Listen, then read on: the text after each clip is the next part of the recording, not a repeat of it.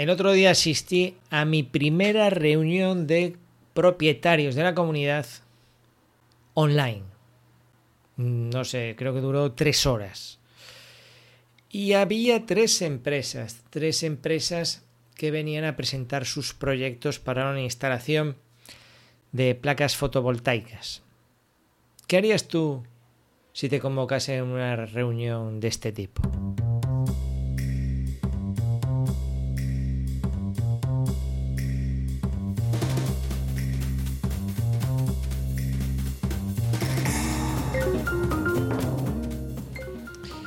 Pues sí, reunión de la comunidad, Dios, son horribles.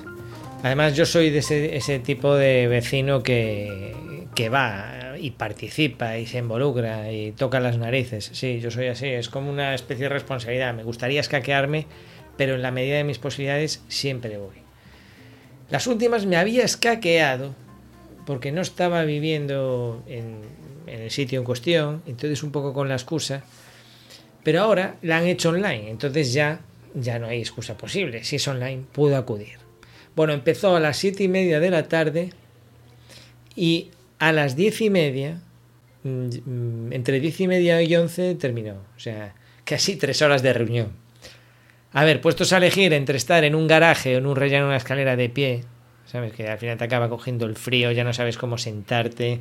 Eh, pues prefiero hacerlo en mi casa. Yo estaba tranquilamente en mi casa e incluso podía hacer otras tareas mientras que sucedía la reunión. E incluso, en un momento determinado, claro, yo no me la quería perder porque había votación, porque en esta reunión se votaba sobre el tema de que quieren instalar unas placas fotovoltaicas en una parte de la urbanización, en los tejados de un bloque de viviendas.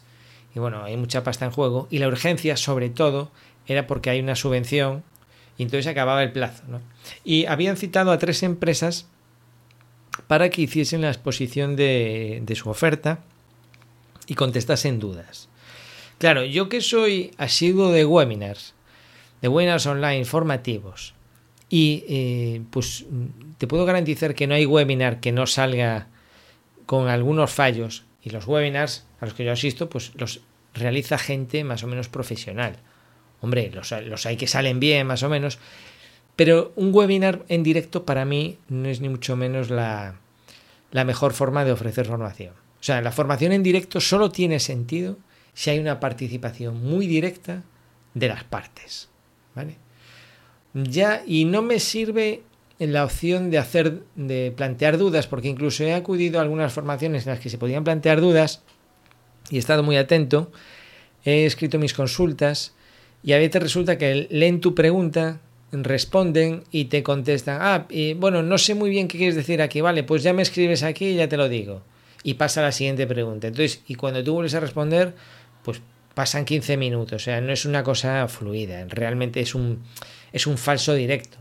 Eso lo puedes resolver muy bien, pues si eh, preguntas, eh, le, le pides a la gente que te envíe las cuestiones, grabas un vídeo y si tú tienes consultas durante el vídeo, tienes que chequear algo o hacer tú mismo alguna consulta como formador para ese vídeo o luego recortas ese trozo. Y el producto que ofreces final tiene mucha más calidad porque algo que yo valoro sobre todo es el tiempo. ¿De acuerdo? Por ejemplo, este podcast que estás escuchando tú, pues espero que lo estés escuchando mientras que realizas otras tareas. O vas conduciendo, estás haciendo deporte o estás haciendo las tareas de la casa. ¿Vale? Y los webinars, a mí me gusta la formación en vídeo porque también hay mucha información que casi la podéis escuchar sin prestar atención. No es la imagen lo más importante de todo.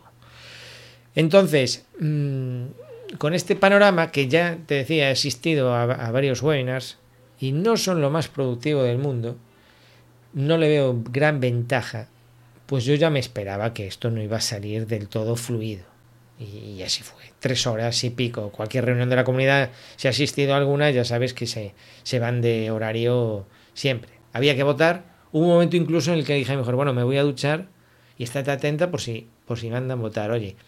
Y la votación fue al final y me coincidió preparando la cena. Tuve que eh, comerme la cena en, en la cocina solo para no hacer ruido eh, porque yo también quería opinar. Lo, hice con un. La aplicación que utilizaron fue la de Google, Google Meet.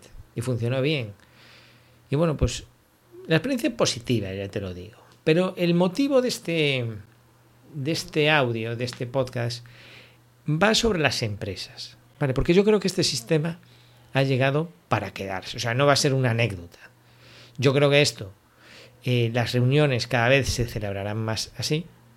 Y las exposiciones en las que tengan que participar las empresas para defender sus presupuestos se tendrán que hacer así.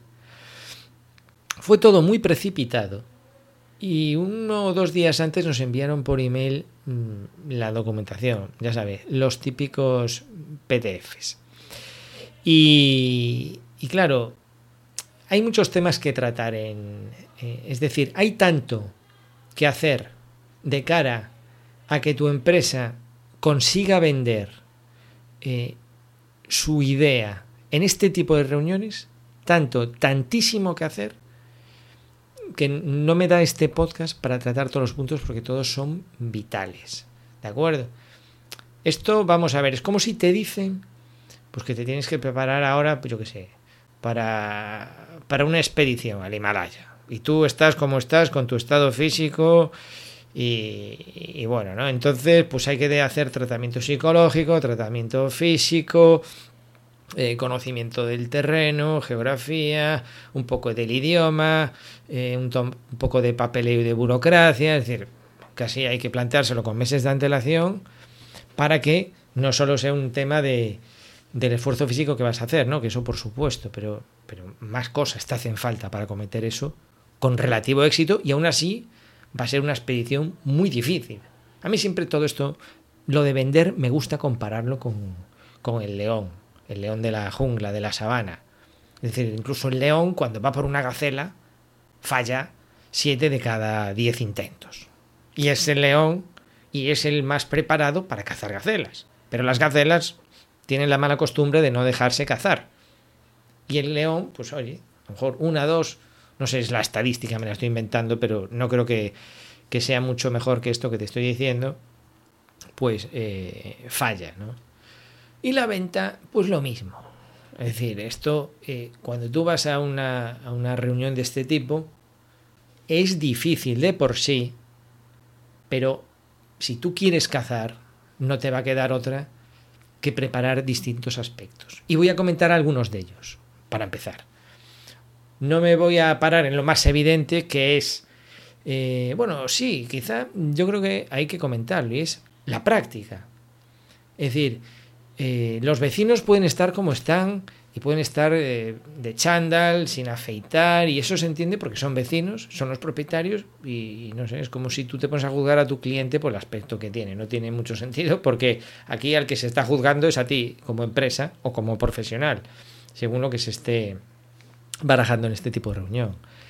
Entonces, eh, ya no solo el aspecto físico y profesional, eso por supuesto, ¿no? pero sí el entorno la webcam que te enfoca, que tenga resolución, la iluminación de la oficina, eh, lo que se ve al fondo, eh, no sé. Yo lo que he estado viendo durante la reunión, pues había propietarios que daban mucho mejor aspecto que los que estaban mm, representando a las empresas.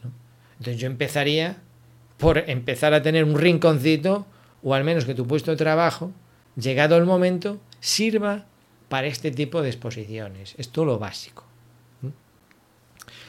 Lo siguiente, aparte del entorno, es la práctica.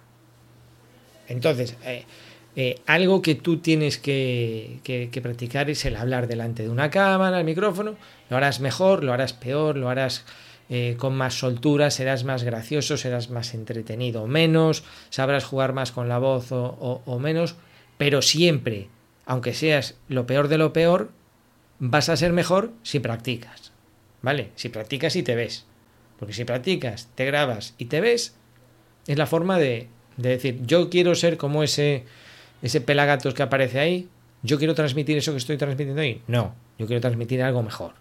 Pues me tendré que vestir mejor, me tendré que expresar mejor y sobre todo hay que practicar mucho, mucho, mucho.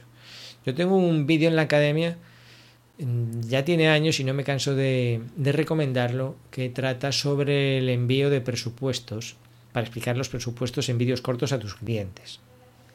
Vamos, yo esto no es que lo recomiende, es que yo lo practico en el día a día.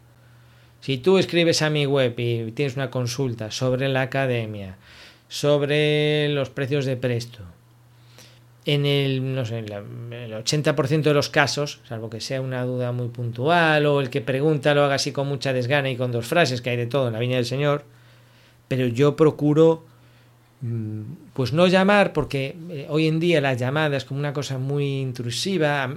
Si tú llamas y esa persona no contesta, luego te devuelve la llamada y a lo mejor cuando la devuelve no te viene bien. No me gusta esto, ¿no? Es porque hay muchas probabilidades de que no te contesten el teléfono y hay muchas probabilidades de que cuando te contestan a ti no te venga bien hablar. Y aparte que te vas a tirar 15, 20 minutos hablando de pijadas. Mientras que cuando envías un vídeo, sea un vídeo de 5 minutos o de 8 minutos, hablas de lo que tienes que hablar. No le preguntas por la familia ni si hay mucho, mucho enfermo por COVID en Palencia, ¿sabes? No empiezas a hablar de ese tipo de temas. Hablas de lo que tienes que hablar yo lo llamo el discurso de Fidel Castro, porque tú sueltas lo que tengas que decir y el otro si quiere lo ve o no lo ve, pero se lo traga, no hay interrupciones, como una llamada telefónica. Y eso tiene muchas ventajas para los negocios, porque si tú coges práctica y, te aprendes guiones de venta, o, aunque seas tú mismo, pero si coges práctica y empiezas a enfocar el mensaje como a ti te interesa, pues haces como una especie de, de pequeña historia que al cliente pues le puede venir muy bien, ¿no? Y tú la puedes preparar en función de las preguntas del cliente. Cosa que una llamada telefónica a veces no tiene información suficiente y va todo improvisando y luego cuelgas y dices, hombre, se me olvidó decirle esto. Mientras que si tú estás grabando un vídeo, tú siempre puedes mm, volver a grabarlo o editarlo. ¿Vale? Y hay herramientas que te permiten hacerlo esto muy rápido, sobre la marcha. No tienes que usar ningún programa de edición, nada. Eh, muy sencillo. Esto lo explico en la academia y lo recomiendo y yo lo hago a diario. Vale, entonces esa es la mejor forma de ir practicando todos los días, cada vez que tengas que enviar un presupuesto que te piden, según a lo que te eduques eh, de proyectos, de reformas, de obras. Es un presupuesto de 375 euros. Lo envías. Hola, ¿qué tal? Maruja, aquí tiene presupuesto. Bueno, pues mire, esto incluye esto y esto. Si tiene cualquier duda, me llama. Aunque le digas lo obvio, aunque, aunque sea el mismo texto que le pones en el email, el tono importa mucho. Porque esa persona, pues, a lo mejor dice, hombre, pues qué persona más amable, o no sabía esto, no me había dado cuenta de esto. Nosotros, como empresa, cuando presentamos nuestros productos, estamos tan acostumbrados a ellos que olvidamos eh, tratarlo desde el punto de vista del ignorante en la materia. ¿no?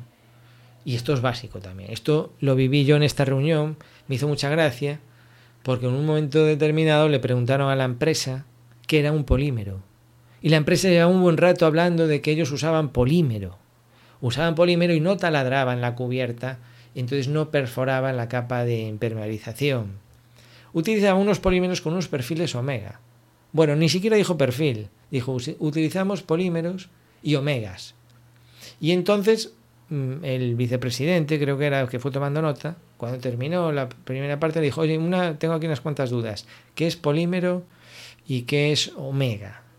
Claro, esto es típico, ¿sabes? Como si dices eh, el forjado. Pues el forjado, pues yo la primera vez que escuché la palabra forjado en la carrera, no sabía que era un forjado. Forjado me sonaba forja, a hierro, ¿de acuerdo? Entonces, todo este vocabulario de las subcontratas y de obra y de proyectos y de burocracia y de papeleos, nosotros o tú lo manejas con soltura, pero el cliente no. Y está muy bien traducirlo y decir, bueno, pues vamos a colocar las placas fotovoltaicas en, las, en, la, en la cubierta, no vamos a hacer taladros, vamos a colocar sobre unas gomas, ¿vale? Gomas en vez de polímero, vamos a utilizar unos perfiles de aluminio para apoyarlos de no sé qué manera. Entonces, el lenguaje, adaptar el lenguaje a tu cliente, ¿eh?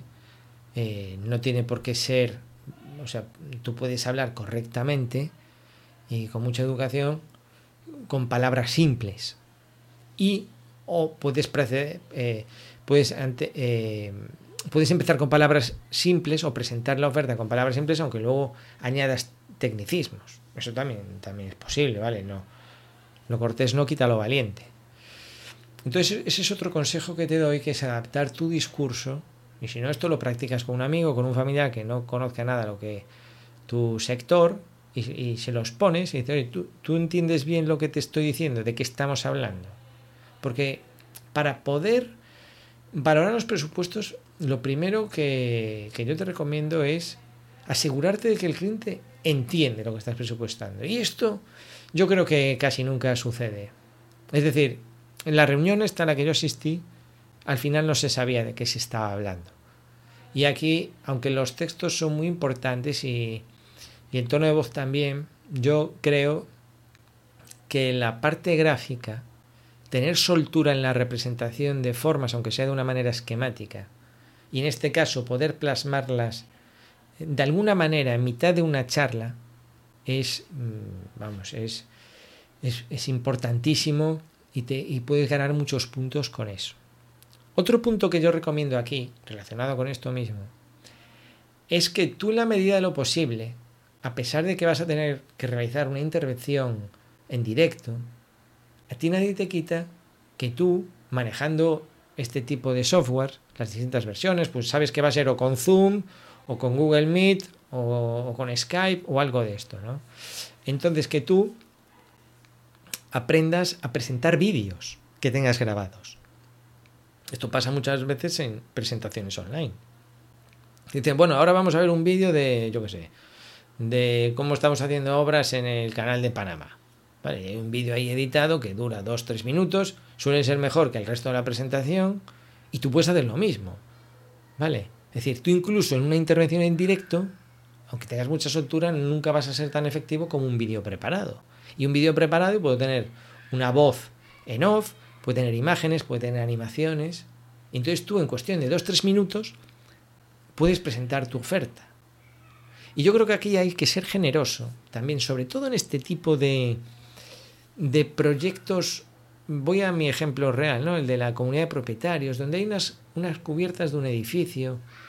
Y allí había propietarios que decían, ah, pero yo entonces mi cubierta, si quiero aprovechar no sé cuántos metros cuadrados para que me den 3,5 kilovatios, y yo creo que ahí ni Dios nos estamos enterando de, de nada, ¿no? Entonces, es importante poder hablar de esto, poder hablar de la cubierta viendo una cubierta. Que eso puede ser una fotografía eh, y estar hablando sobre una fotografía, tener una herramienta en la que tú puedes dibujar sobre esa fotografía o señalar por lo menos. Puedes tener una versión en esquema hecha con Revit en tres dimensiones, con un modelado in situ. En la academia, por cierto, si vas a Prejar Iván y accedes a los vídeos gratuitos, tengo uno de modelado in situ. El modelado in situ es una maravilla, porque el modelado in situ es, en vez de tú tener que construir con muros, con suelos, con pilares, con puertas, con ventanas, haces lo que te da la gana con las los pues con cubos, cilindros, extrusiones, eh, recorridos de perfiles a lo largo de un camino. Las típicas herramientas 3D que han tenido todos los programas como el 3D Studio Más, como SketchUp, todo esto. Entonces es un poco cuando tú dices, vale, a ver, quiero hacer aquí como si tuvieses plastilina y quiero moldear esto rápido con figuras geométricas. Y por suerte en nuestro sector, hombre, si fuese el mundo orgánico, pues ya sería más difícil, pero en nuestro sector, donde estamos hablando de, de casas, de bloques de edificios, de muros, pues esto al final no dejan de ser todo cubos. Y un bloque de edificios no deja de ser un cubo, o un, con forma más planta rectangular, cuadrado, como sea. Y las cubiertas pues pueden ser planas o pueden ser pirámides. O sea que es muy fácil realizar esto. Pero no por ser fácil o sencillo, no es una buena herramienta que te permite rápidamente mostrarle a la audiencia de qué estás hablando. A mí me gusta mucho el modelado in situ. Entonces, si tú no sabes de qué va esto, pues te apuntas ahí, es gratuito y puedes ver cómo hacer el modelado in situ. Creo que tengo el ejemplo de una mesa con unas patas de madera y un cristal, ¿vale? Bien, entonces te decía, tú puedes tener un vídeo, puedes tener unas infografías hechas, pero infografías sencillas. Tanto el vídeo que yo te digo que puedes eh, crear o enviar a los clientes cuando envían los presupuestos, como estos modelados en 3D, no pienses ahí que vas a invertir horas y horas y dinero, sino que todo esto se hace muy fácil y muy rápido. Por supuesto, al principio te costará más, pero cuando empiezas a trabajar, pues ya lo haces con mucha soltura. Tú tienes que incorporar en tu hábito diario el, este tema digital. O sea, es que no te va a quedar otra. Y, tienes que exponerte. ¿Vale?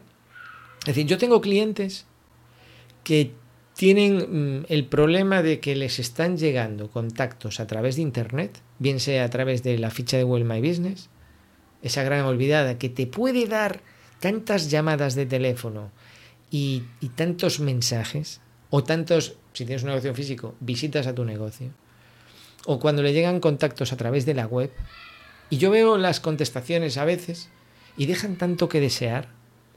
Es decir, todo ese trabajo que has hecho con estas herramientas digitales, esta presencia en Internet, lo tiran por el suelo. Lo siento por mis clientes, son clientes, algunos pues, muy queridos, pero eso, a pesar de que yo les digo, oye, esto no lo hagas así, si tú tienes un cliente que te da un número de teléfono, es por algo, llámale. Si le puedes llamar a una hora prudente, por supuesto, pero vamos, es que no se puede comparar el poder llamar a alguien, y aunque sea para decir, hola, ¿qué tal? Bien, entonces necesitas un, yo qué sé, una reforma de, de baño. Ah, vale.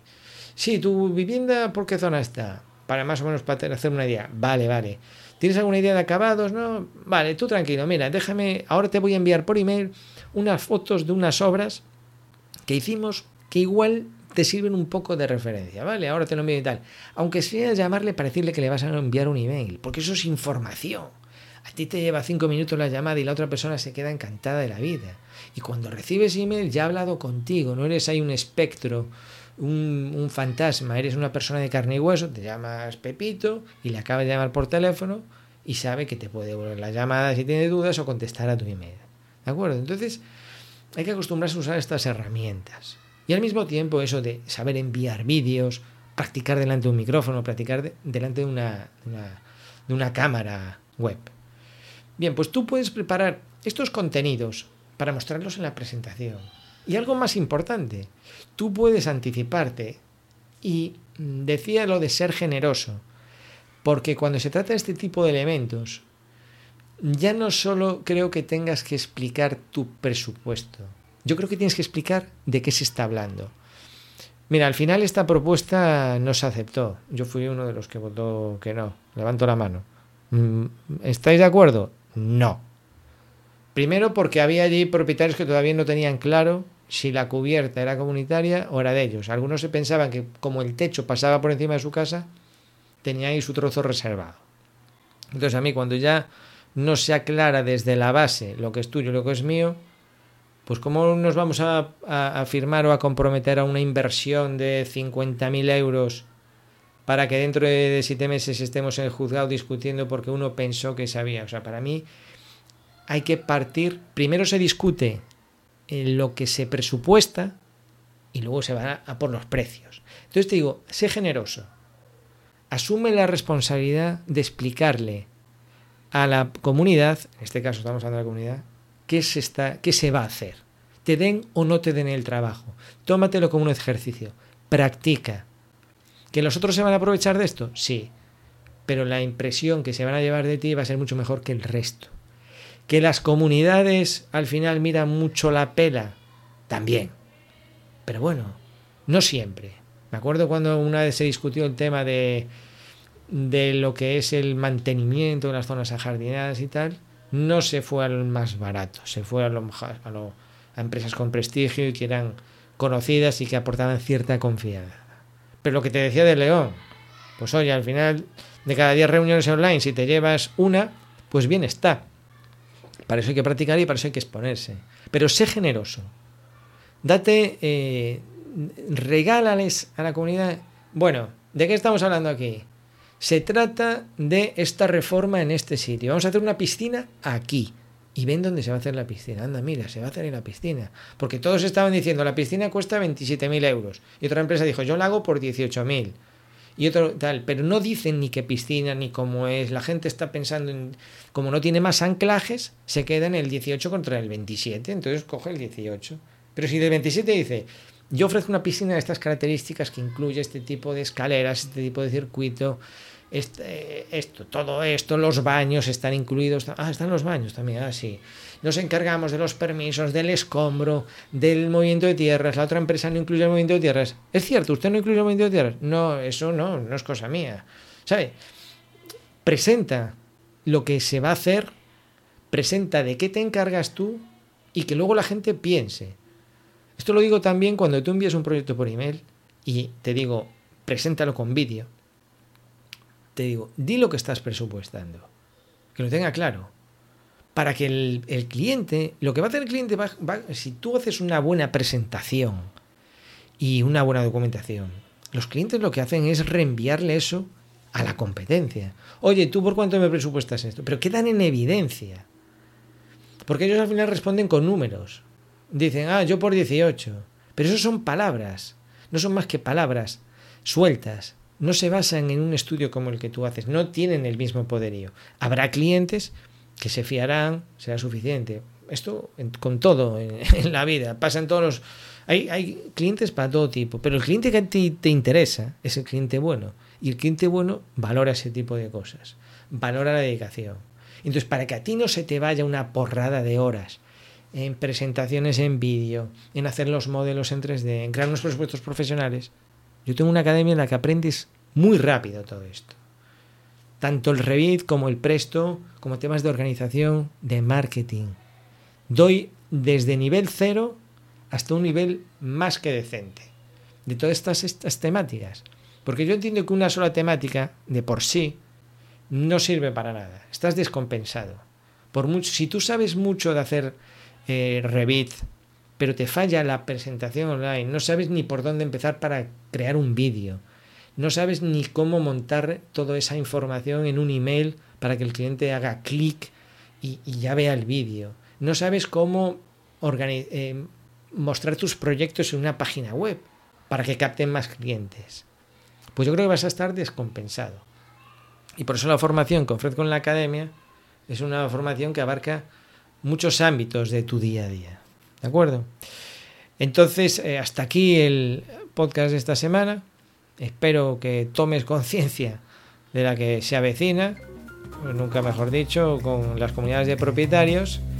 Y pues nada, que muchas gracias por escuchar. Un saludo.